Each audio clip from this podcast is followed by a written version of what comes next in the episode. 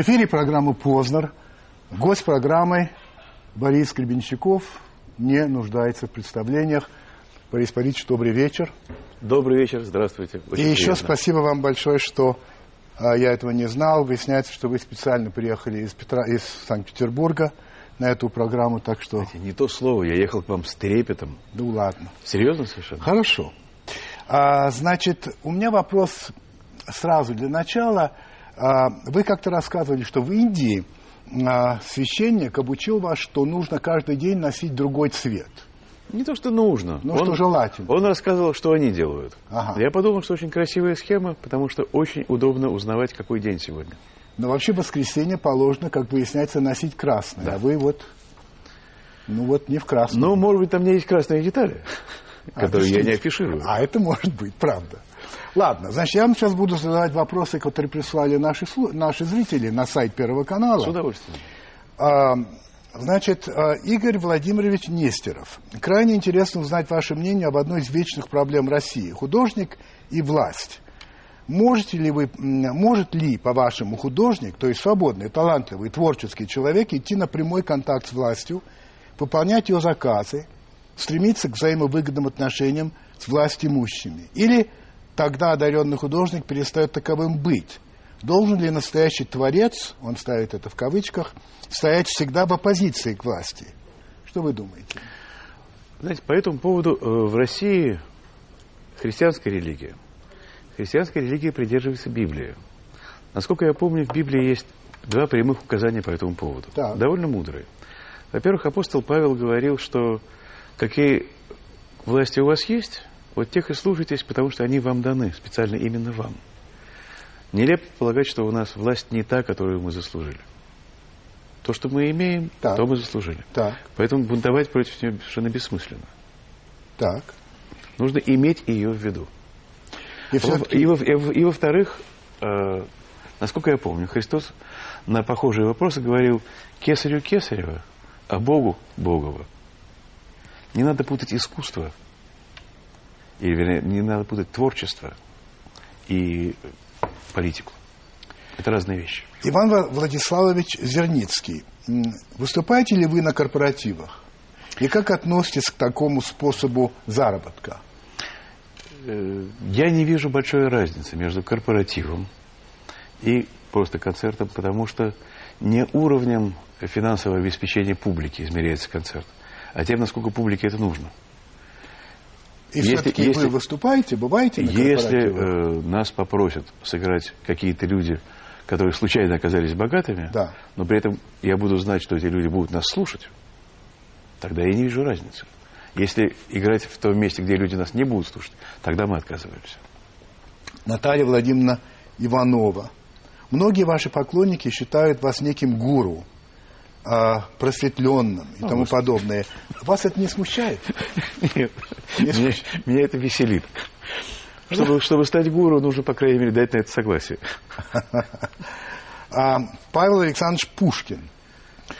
А, уже много лет Россия не может начать жить по-человечески. И в последнее время все чаще начинает говорить о так называемом мировом закулисье, масонах, глобалистах, от которых якобы исходят все беды нашей страны. Как по-вашему, есть ли смысл и хотя бы какая-то доля правды в таких заявлениях? Я боюсь, что в нашей стране ничего не переменилось с тех пор, как она стала нашей страной. То есть со времен э, крещения Владимиром Руси. И те же проблемы, которые были, которые есть сейчас, они очень похожие были проблемы и в XI веке, и в XII, когда, собственно, масонов еще и не было. Э, Валерий Валентинович Сальников. Есть ли сейчас в современной России новое поколение, в кавычках, зубастых и своевольных исполнителей, которыми когда-то являлись машина времени, Чаев, Аквариум? Я имею в виду ваших преемников, тех, кто когда-нибудь займут ваше место. Либо же резкость, зубастость и своенравность могут развиваться только лишь под гнетом и запретом. Нет, есть и резкость, и зубастость, и своенравность которые пока еще находятся в той фазе, когда невозможно сказать, что из них будет дальше. Я думаю, что современные рэперы, они значительно более зубастые, чем мы когда-либо были. Вот. Другое дело, к чему они придут потом, этого мы сказать не можем. Денис Николаевич Кашута. Как вы относитесь к тому, что в нашей стране самые низкооплачиваемые профессии, в то же время самые важные, врачи, учителя, инженеры, можно ли ждать перемен к лучшему в, этом отношении? Или лучше не стоит даже надеяться? Я думаю, что нужно государству начать платить больше врачам Учителям. и учителям, инженерам, тогда э, что-то начнет улучшаться. Вячеслав Витальевич Локотунин. Как вы считаете, русский рок жив? Или он доживает свое время, пока живы его исполнители и могут давать концерты? Я к тому, что музыку такого жанра услышать с экрана телевизора большая редкость, а крутят лишь только то, что, как говорится, people it. Ну так, может быть, тогда и поставим на этом акцент. Зачем хавать? Если вы хотите слушать музыку, никто не заставляет вас слушать ее только по телевизору. Вы можете послушать ее дома. Можно купить компакт, можно скачать из интернета. А то, что показывают по телевизору, это то, что people хавают. А русский рок все-таки жив? Вы знаете, мы можем говорить о том, что есть русская симфоническая музыка? Ну, есть. Нет, я думаю, что есть русская симфоническая школа. Школа русского симфонизма. Так. Но нельзя называть, что у нас русская А, симфоническая я музыка. понимаю, что вы Да. говорите. То же самое рок. Существует э, русская школа подхода к современной музыке. Она имеет свои черты какие-то. Она существует. Василий Николаевич Некрасов. У вас есть любимая страна, в которой вам комфортно жить? Да, в России. Сергей Федорович Черных. Недавно вы были на концерте в Донецке и на пресс-конференции сказали интересную фразу. Он вас дальше цитирует. «Мне кажется, интернет был придуман специально для группы «Аквариум».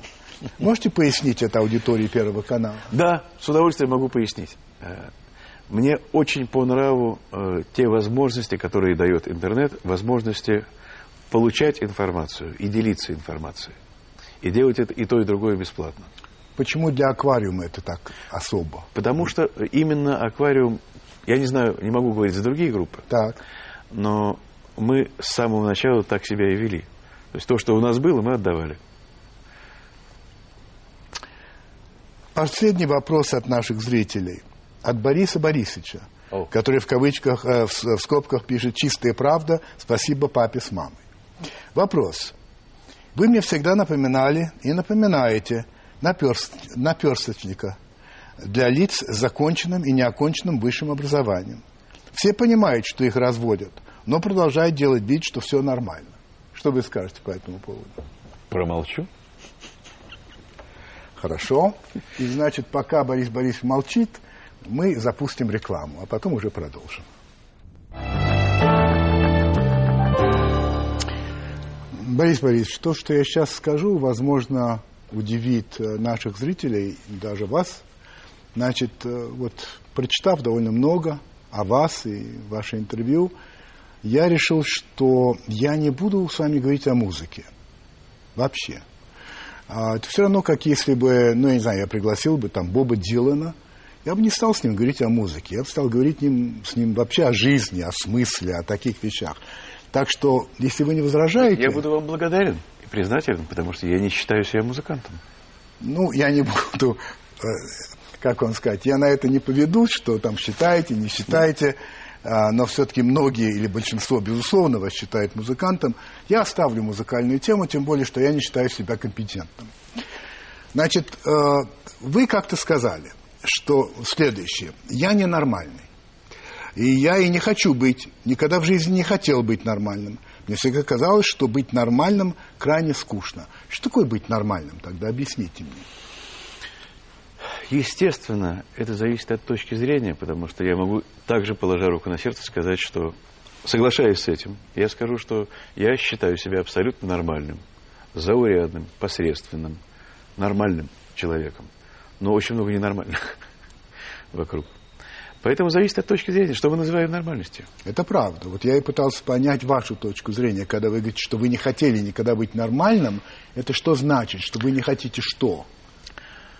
Когда я рос, э, я рос, как известно, в самом лучшем государстве на Земле, в самое Да. счастливое время, Да, при э, Хрущеве. да.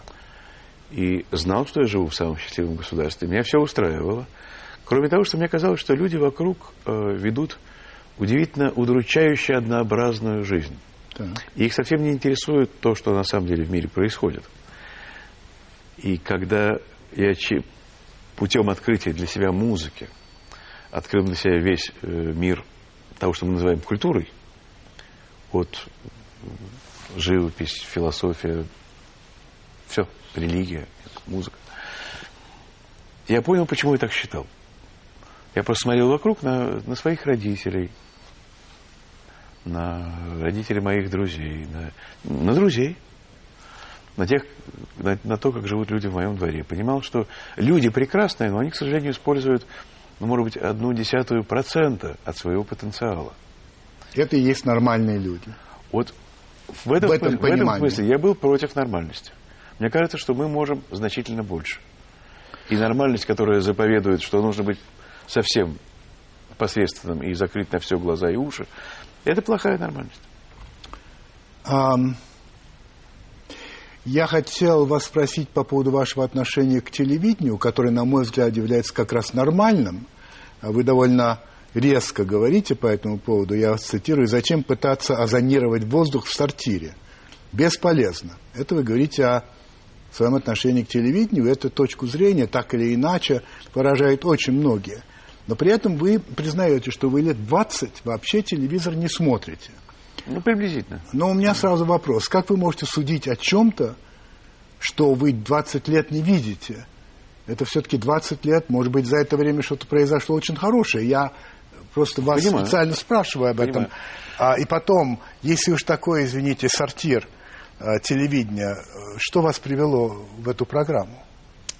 Дело в том, что э, у меня дома стоит телевизор. Понимаю. Я его использую как монитор. Я смотрю кино. Так, Иногда, чтобы включить кино, приходится про- проходить все равно через, через обычные каналы. так, Поэтому каждый день я так или иначе 5-10 секунд, 15 захватываю чего. так. Иногда я захватываю больше. Всегда об этом жалею, потому что мне не нравится то, как люди подходят. Знаете, в телевидении нет ничего ни плохого, ни хорошего. Это инструмент. Разумеется. Мне не нравится то, как телевидению, мне лично не интересно, Понимаю. то, как телевидение подходит у нас э, в стране сейчас. Ничего хорошего я в этом не видел. Сколько я не пытался смотреть телевидение, мне не нравится.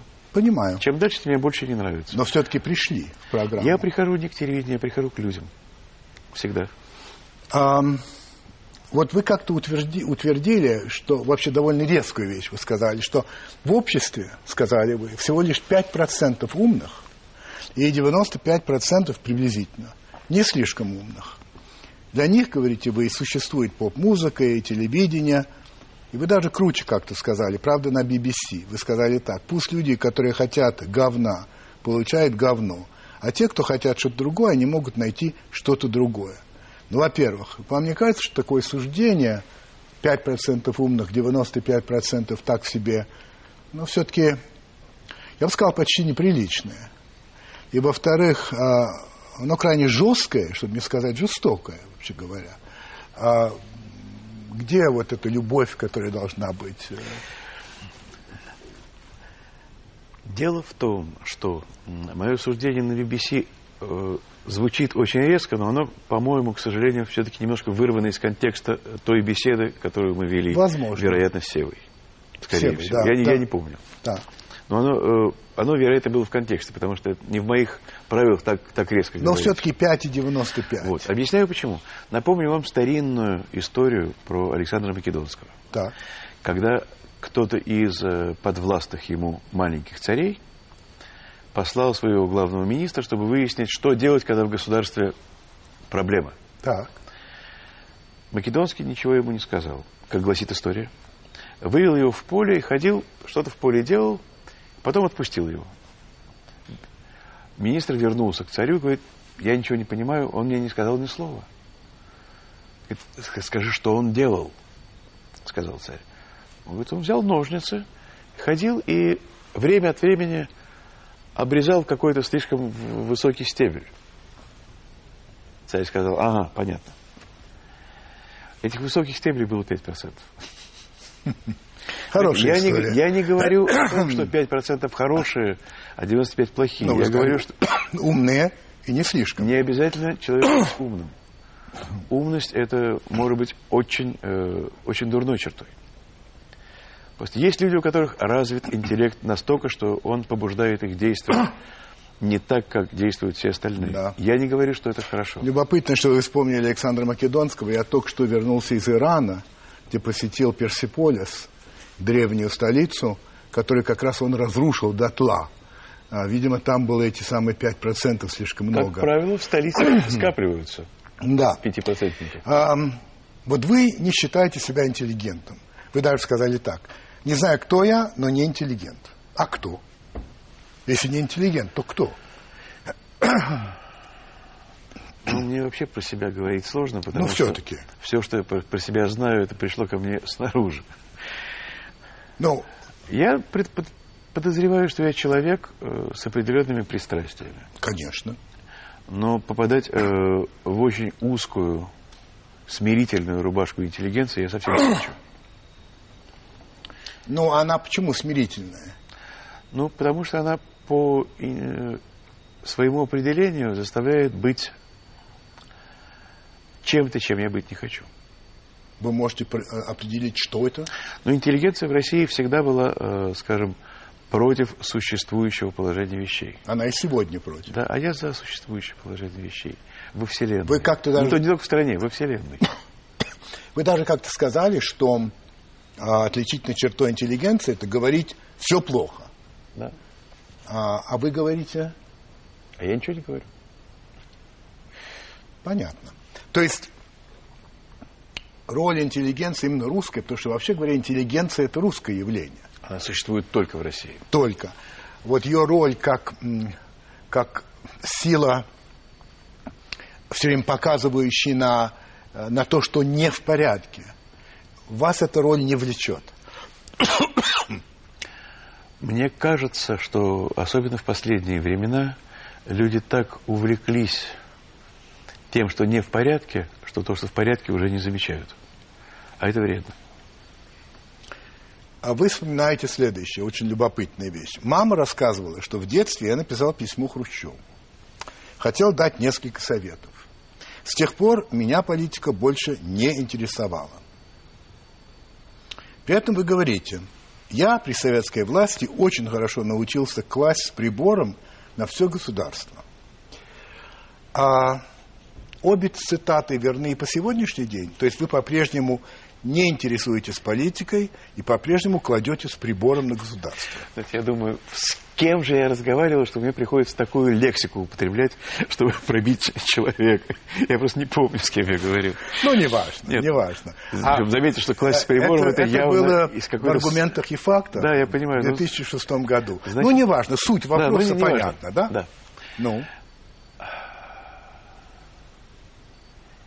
Я не понимаю, э, зачем вообще говорить о каких-то отношениях с властью, потому что власть это такой же класс, как, э, не знаю, дворники или э, сантехники или, не знаю, э, прачечная. Власть это люди, которые управляют нашей жизнью. Э, Просто расскажу историю своей жизни, чтобы пояснить, что я имею в виду. Когда я впервые приехал в Москву с концертами, это было начало 80-х годов, к своим друзьям, москвичам. И я вдруг оказался в гуще политического диспута,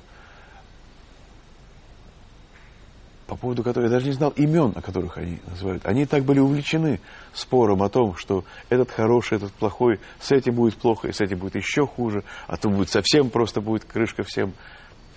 А я не знал, о ком они говорят, потому что в Петербурге это было не принято. В Петербурге не говорят о политике. Все давно знают, что это бессмысленно. И я до сих пор не понимаю смысла говорить о политике. А что вы написали Хрущеву? Вы помните, что вы ему посоветовали? Нет, я думаю, что я, насколько я помню, по э, тому, что вспоминала моя мама, Да. я просто, э, я написал, что давайте дружить, написал я. То есть с вами все в порядке, давайте дружить. Вообще со всеми вы имеете в виду? Это был Ну, нет, международный именно- вопрос или Нет. э, внутри ну, страны? Я, насколько я помню, написал, что мое отношение к нему нормальное. Ах, вот как. Да. Ну, хорошо. А, И, кстати, отношусь, э, остаюсь при, при том же убеждении. за весь 20 век наше правительство ничего, кроме травм, народу не наносило. Это вот ваши слова. Опять-таки, это вырвано из контекста точно, потому что... Но дальше не- вы говорите, Да. власть в России всегда была жестока, еще долго будет такой. Так она всегда будет такой. Почему? Объясняю. Россия, на мой взгляд, из э, стран, э, находящихся в этом полушарии, Так. скажем, э, наиболее близка к хаосу. В этом есть хорошие и плохие черты. Хаос – это не хорошо или плохо. Хаос – это просто менее организованная материя, более далекая от порядка. И как более далекая от порядка, более близкая к творчеству. В России, если посмотреть историю России за последнюю тысячу с небольшим лет, хорошо не было никогда. Ну и? Вы полагаете, Поэтому что нужно- именно этот хаос, Он останется. он, Он не- останется, потому Потому что как, он, как только, он свойственен? как только Россия упорядочится, значит, ее место займет кто-то другое. Но я не думаю, что это произойдет в ближайшее Но время. это предопределяет жестокость власти? Как мне говорили э, по поводу какого-то политического, не политического, жизненно, жизненной ситуации на Дальнем Востоке, ну, понимаете, кто там живет, и понимаете, что, э, чтобы их сдерживать, нужны довольно жесткие меры. Если люди ведут себя хаотично, значит, власть, которая пытается их сдерживать, будет вести себя жестко. Но власть везде себя ведет жестко, вообще-то, Ну, строго конечно. говоря. Но Просто там, там мы говорим о России. да, э, в Европе и в Америке, если мы говорим о европейской, европейской типе цивилизации, там люди более склонны хотя бы внешне уважать законы. Мы уважать законы не можем и не будем этого делать. Никогда. Потому что мы, мы ближе к хаосу. Для нас это естественнее. Я это знаю по себе хорошо. Во мне это то же самое. Во мне все это есть. Вас часто спрашивали о том, э, почему-то интересуется, голосуете ли вы или не голосуете. Ну, вы по-разному на, эти, на этот вопрос Я отвечаете. всегда считаю, это мое личное дело. Я, правильно, но вы как-то так и сказали, что, мол, никто и не знает, и не будет знать, и так далее. А потом вы как-то сказали, что я даже не знаю, где находится мой избирательный участок, отсюда вывод, что вы не голосуете. Раз вы не знаете, где участок, то вы и не ходите, значит, вы не голосуете. А, еще вы интересно высказывались по поводу а, вот этой вот а, возможности голосовать против всех. Вы сказали, что это позиция 16-летнего маргинала. Если нет достойных, ставь прочерк. Вот вам все-таки не кажется, что право голосовать, за которое, в общем, очень многие боролись, а некоторые даже умирали, это не просто право, но это еще и долг? Или вы считаете, что это совершенно не нужно, бесполезное дело, и люди, которые клали жизнь за то, не только в России, за то, чтобы иметь право голоса, это все было зря? Дело в том, что э, на мое сознание неизгладимым, неизгладимое впечатление оказала моя юность. Так, Детство, юность, отрочество, прошедшее при советской власти. конечно. Любое голосование при советской власти было обречено на то, что... э, Бессмысленно. Абсолютно бессмысленно. Бессмысленно. Я не замечал ничего, что позволило бы мне изменить свою точку зрения. До сих пор. Любое голосование бессмысленно. Вообще. Да. Тогда ваши слова о том, что не режим нас определяет, а мы определяем режим, как мы можем это делать, не голосуя? Нельзя сказать, что мы определяем режим. Ваши слова. Или, или режим определяет нас, потому что мы взаимно определяем друг друга. И все-таки. Мы существуем в одной вселенной. Конечно, конечно. Но все-таки, если я хочу менять режим не, революци- не революционным путем, не кровью, а есть определенный, ну как вам сказать, а, а, способ. Способ это голосовать. Я не вас буду выбирать в этот раз, а вот его. Вы мне говорите, это бессмысленно.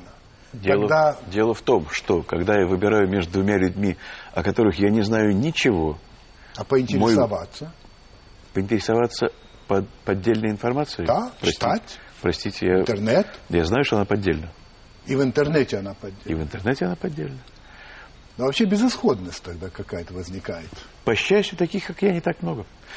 Найдутся люди, которые будут голосовать. Мой голос ни к чему. Ладно. Я часто говорю, что мы продолжаем жить в советской стране. И исходя из следующего, что те люди, которые управляют страной в разных сферах, во власти, в экономике, а, всюду, эти люди все родились в Советском Союзе, а, прошли через советскую, так сказать, жизнь, а, пионеры, комсомольцы, члены партии. То есть они сформированы советским обществом. И что можно надеяться на изменения, я так говорю, только тогда, когда придут на командные посты люди, которые вообще родились в других условиях, в другом обществе. Как вам кажется, это Знаете, я, справедливо? не, я не соглашусь, потому что Так. я э, на своем примере знаю, что есть много людей, родившихся при советской власти, которых именно советская власть закалила и сделала их другими. Их не так много, но они есть. Вам не кажется, что вместе с тем все-таки манера э, размышлять, манера думать и действовать, а все равно и у этих людей остается советской. То есть вот вы, например, как-то сказали, я никогда не был советским и считаю этот термин унизительным. Человек, уважающий себя, не может быть, в кавычках, советским, в том смысле, который сейчас вкладывает в это слово. Во-первых, что за смысл вкладывают? И как, живя в определенном обществе, можно не быть а, представителем этого общества? А, мне кажется, что даже самые так называемые большие демократы по манере поведения абсолютно советские люди. Вопрос интересный, глубокий, психологический и, скорее всего, не ко мне. Не к вам.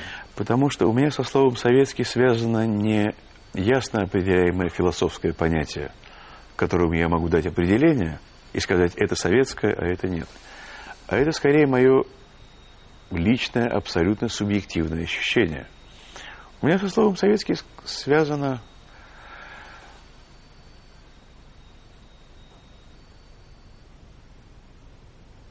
что-то довольно мутное, серо-буро-малиновое, не очень хорошее. То, что я запомнил из тех лет, которые я прожил при этой власти. Я понимаю, что идея у нее была хороша, но, к сожалению, эта идея не воплощалась в практику.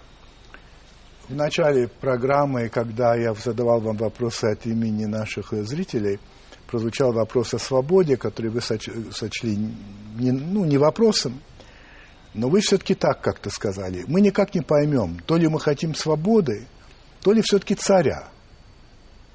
А история показывает, что мы всегда хотели только царя и ничего больше.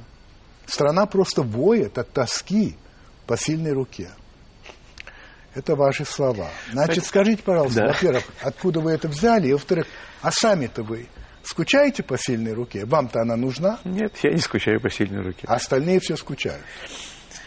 Э, Исходя из того, что я читаю в газетах, да, иногда. Но дело Ну, в вы том, что... много ездите по стране. Много езжу. Ну. И я вижу очень много нормальных людей. Абсолютно нормальных, с моей сегодняшней точки зрения, нормальных. По- По-человечески нормальных. Их много достаточно. Но дело в том, что, во-первых, каждый раз, когда вы цитируете меня, такое ощущение, что мы идем, э, мы говорим о боговдохновенном писании, в котором нельзя изменить ни одного слова. Нет, можно, Я конечно. всегда- Просто я- мне любопытно я всегда, ваше мнение. каждый раз, когда я говорю, я отвечаю на конкретный вопрос конкретного человека. Конечно, Поэтому понимаю. иногда я выбираю сильные выражения, исходя из того человека, с которым я говорю. Хорошо, смотрите. Вы еще довольно любопытно рассуждаете на тему о том, что хорошо, чтобы, так сказать, власть не менялась.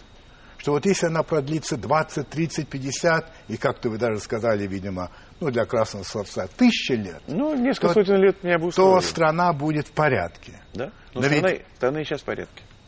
Ну, смотрите, в то же время смысл демократии в сменяемости власти. Обязательно. В сменяемости. И, как говорил один неглупый человек, абсолютная власть коррумпирует абсолютно. Так все-таки вы и правду, вправду хотели бы вот, чтобы власть не человек, потому что человек не может тысячи лет существовать, но чтобы власть вот определенная, чтобы она не менялась. Пример, Вы считаете это полезно? пример средневекового Китая показывает, что в династическом правлении есть свои плюсы. Это бесспорно. Есть плюсы, но есть и минусы, А, согласитесь. да, есть минус есть у любой власти. Но вы считаете, что плюсов больше именно в такой... Нет, я не считаю, я просто говорю, что есть и такая точка зрения. Вы противник демократии? Я слышал, что, э, собственно, демократия существовала только один раз за историю человечества, э, порядка э, десятка лет, когда какой-то просвещенный тиран, то ли в Афинах, то ли в Спарте, то ли где-то еще, насильственно заставлял людей голосовать. А все остальное время это была поддельная демократия. Так кто-то из древних мыслителей говорил, что демократии на Земле никогда не, не существовало. Любопытно. Но это не я первый сказал. Нет-нет, вы- ну вы не помните, кто это сказал. Я, к Мне сожалению, не очень- помню. Я могу, если я долго буду искать тогда. в интернете, я попробую найти Да, и вам да, прислать. мне очень интересно. Но в Спарте-то точно нет. Не, не, не, не Может в быть. Спарте. Скорее всего, это... Может быть и... по- По-моему, речь шла действительно- даже не о Афинах, а о какой-то маленькой республике. Да. А, как-то вы сказали, что вот нашим людям предложили свободу, и они отказались. Ну, Когда предложили, 90-е годы оставили у меня именно такое ощущение.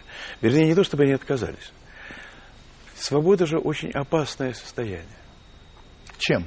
А, Ну вот э, была э, советская власть, потом она э, сама себя исчерпала. Так. И мы оказались в, состо- э, в положении, насколько я помню, когда можно было и это, и это, и это, и это. И немедленно всю власть взяли люди, которые могли ее взять. Конечно. То есть люди криминальных тенденций. Так. Потому что только они способны принимать быстрые решения и их отстаивать. Когда у человека пистолет, и он привык его использовать, он легко возьмет власть. Так. Поэтому большая часть власти, э, позиции власти, как кто-то говорил мне, в нашей стране, оказалась именно в руках такого рода людей. Криминал. Или людей со, со- Или с криминальными людей, э, склонностями, Или связями. связями. Так. Так. В этом нет ничего ни плохого, ни хорошего. Это просто факт Значит, такой. просто старая система исчерпала себя. Так. Криминальные э, типы не хуже других. Они просто, они вот такие. Есть другие, да? Значит, И зна- потом это, э, это- вот этот тип людей постепенно вошел во власть и начал править, и, в общем, и никто не жаловался. А скажите, пожалуйста, вы согласны с тем, что все-таки свобода предполагает ответственность? Естественно. А может ли быть так, что именно это является препятствием на пути развития свободы в России, где пока что, по крайней мере, большинство людей рассматривает свободу как эм, волю, а не как нечто, что требует от них ответственности? Я думаю, что в России есть достаточное количество людей, которые понимают, что свобода влечет за собой ответственность. Так. И достаточное количество людей, которые этого не понимают. И так было всегда, и так будет всегда. То есть это не, на ваш взгляд, это не является препятствием для развития свободы в России? Нет. Не является. Я не- только не думаю, что свободу можно развивать. Как можно свободу развивать? Свобода это врожденная Она ка- это- это человек человека. рождается с этим. Да? Он может потом То отказаться. есть я от могу нее. процитировать ам, преамбула к Декларации независимости США, написанной Джефферсоном, в котором он говорит, мы считаем эти истины самоочевидными, что все люди рождены равными, что человек наделен своим Создателем некоторыми неотъемлемыми правами, неотъемлемыми правами, среди которых право на жизнь, на свободу и на добывание счастья. Это впрямую вытекает из всех священных книг, которые человечество знает. А, в одном из вопросов Первого канала, я вам напоминаю, а, вас спросили по, по поводу взаимоотношений художник и власть. Вот я бы хотел вернуться к этому в связи с а, вашей недавней встречей с президентом Медведевым, ну и давней встречей с а, господином Сурковым, главой администрации президента. Значит, вот у вас не было ощущения внутренней неловкости, неудобства от встречи вот с такими высокими представителями власти? Нет, они не являются для меня высокими, Не являются. да, потому что я уважаю их положение, но я продолжаю говорить, что э, власть это такая же профессия, как и все остальное. Хорошо. Вот у вас есть орден. Орден за заслуги перед Отечеством четвертой степени. Я глубоко благодарен стране за то, что она дала мне этот орден. Это власть что... вам дала, не страна. Ну, власть. И вы благодарны. Благодарен, потому что эта медаль сделала мою мать счастливой. Я считаю, что это того стоило. Так, хорошо.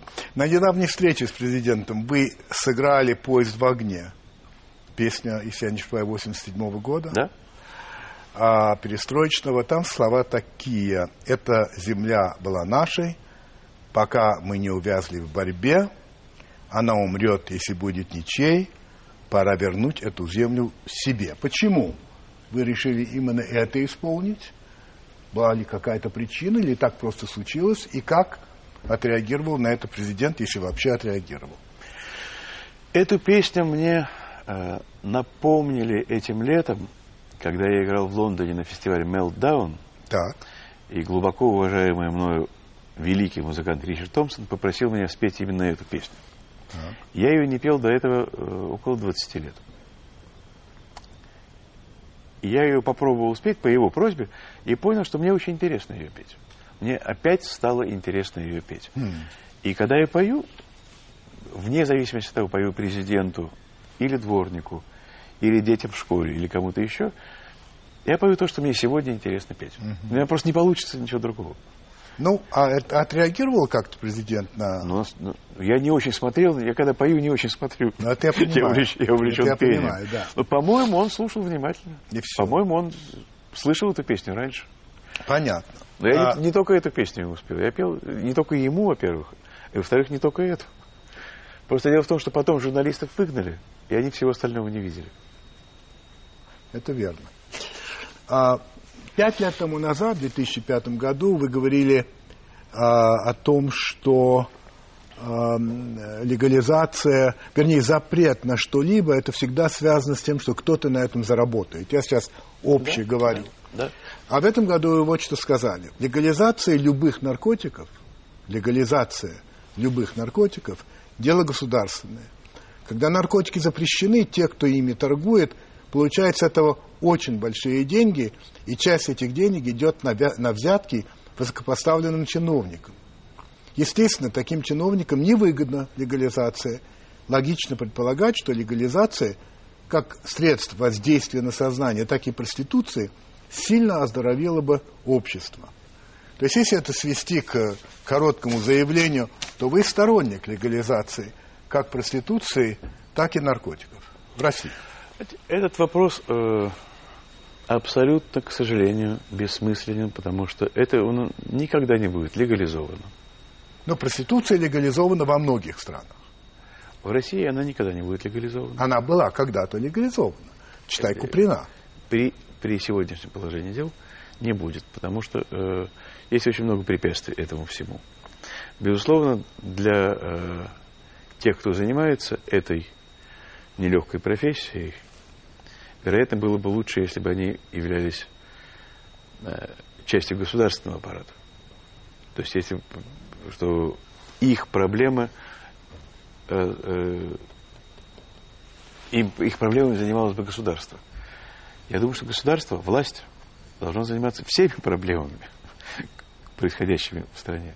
Не правда ли? Нелепо отдавать преступному миру э, какие-то э, из проблем. Точка зрения понятна. А, как вы относитесь к деньгам? Что они для вас?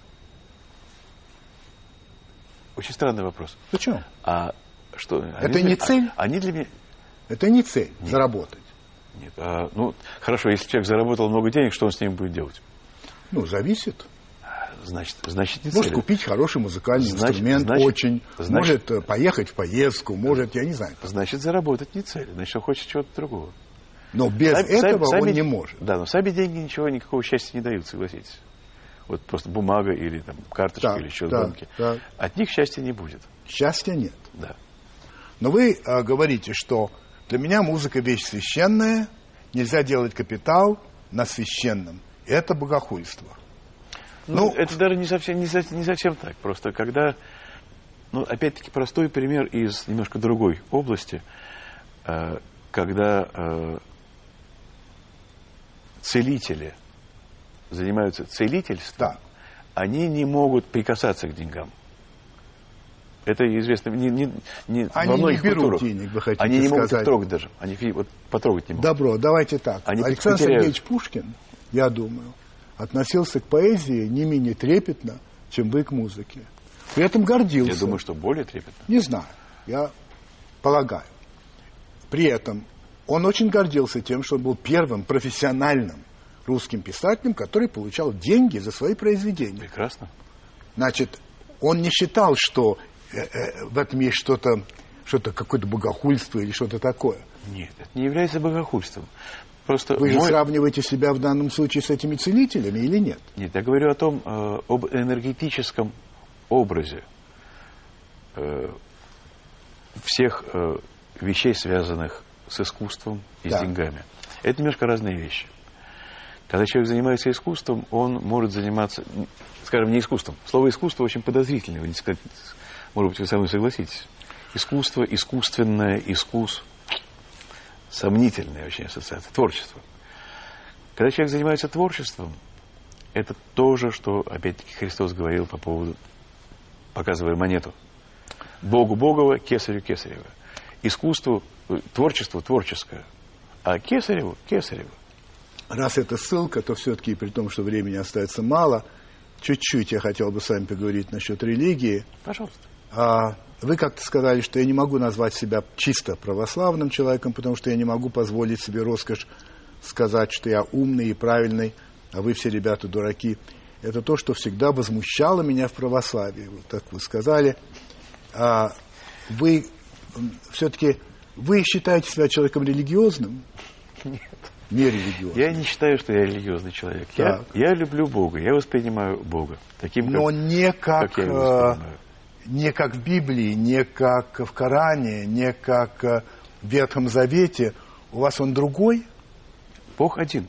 Я понимаю, но представления разные. У каждой, у каждой культуры, естественно, свои представления о Боге. Так. У каждой культуры свой язык, свое место в истории человечества. Так.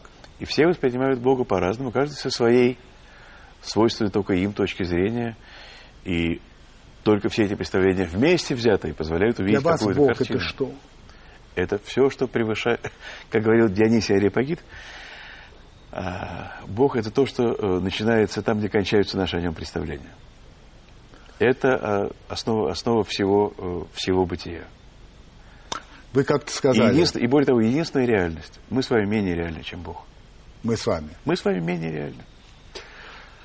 А, я ни во что не верю, говорите вы. С чем лично не сталкивался. Да? А, но разве представление о Боге не требует веры? Нет. Нет. Он требует открытости сердца.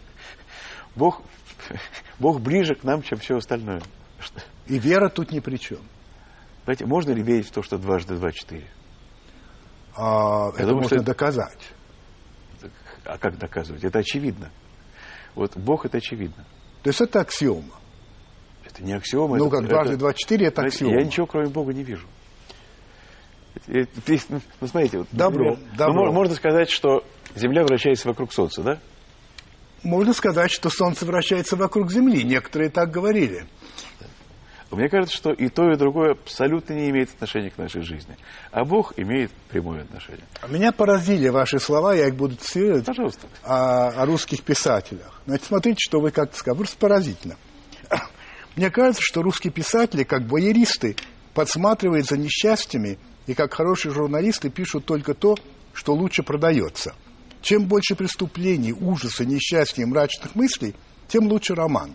Если в романе выведен счастливый человек, значит, эта проза неполноценна. И в этом смысле, к сожалению, почти вся русская литература все-таки вышла из шинели Гоголя. Значит, это и Достоевский, и, а, и Толстой, и тот же Гоголь, и та- Чехов и так далее. Вот вы так видите русскую литературу, да? Если э, вам не сложно, напомните мне хоть один, э, одно выдающееся произведение русской литературы, где речь идет о счастливом человеке. Ну, э, вы знаете, у Пушкина есть. Но Пушкин как раз Пушкин. довольно светлый, Пушкин. отдельный, особый. Пушкин велик. Это правда. Пушкин универсален. А, я сейчас вступил в третью фазу своей жизни, поиск Бога. Пять лет тому назад сказано, ну и как идет поиск? Ну как третья фаза-то протекает? Знаете, эти фазы у индусов. Ну а у вас? А у меня радость, Радость. счастье. Ну, замечательно. А, все-таки к одной вещи я вернусь. Да с удовольствием, конечно. Смотрите-ка, у меня, по-моему, вообще не было ни одной песни, которая была бы про что-либо. Значит, Правда, я правда. не знаю ни одной песни, которая не была бы про что-либо, кроме тра-ля-ля-ля-ля-ля-ля-ля-ля-ля. Это не про что. А как может быть песня не про что, если в ней есть слова? Хорошо. а Если мы будем говорить э, о чем э, стихотворение Александра Сергеевича Пушкина «Я вас любил», О любви?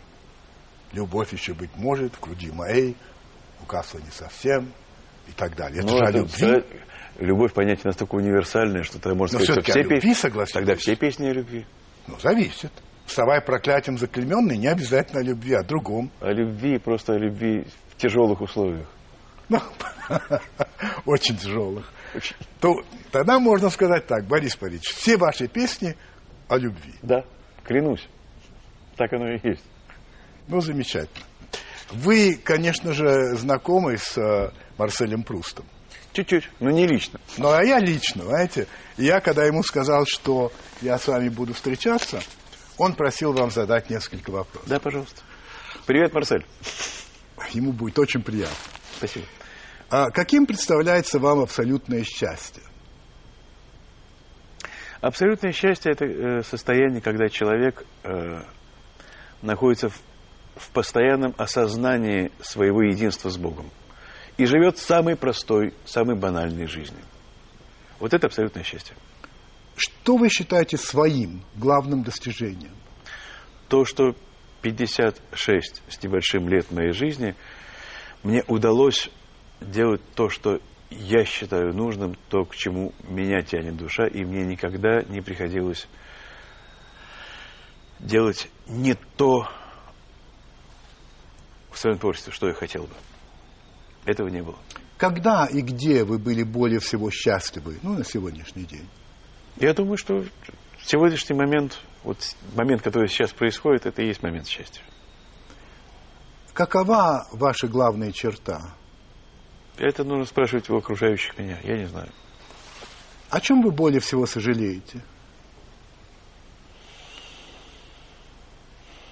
Боюсь, что ни о чем. Какое слово вы более всего любите? Есть ли такое слово, смысл которого вам ближе всего? Вы знаете, русский язык настолько велик и могу, что я Нет одно, слово, одно слово выбрать не могу. Или которое Да, вы нет, больше нет. всего не любите? Нет, нет, несколько миллионов слов меня устроят. И так, и сяк. Да. Ам, По счастью, у меня нет необходимости выбора. что вы считаете своей главной слабостью?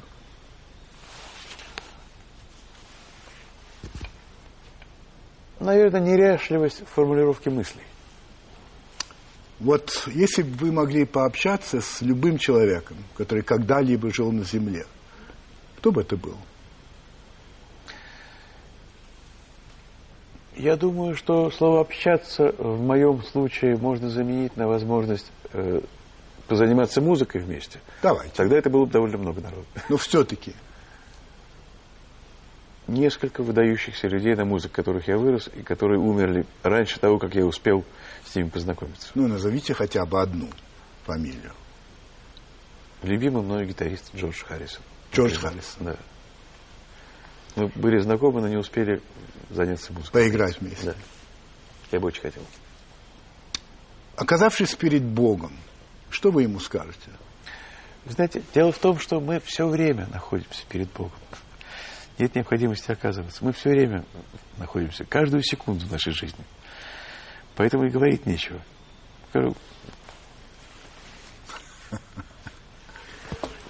Это был Борис Борисович Гребенщиков.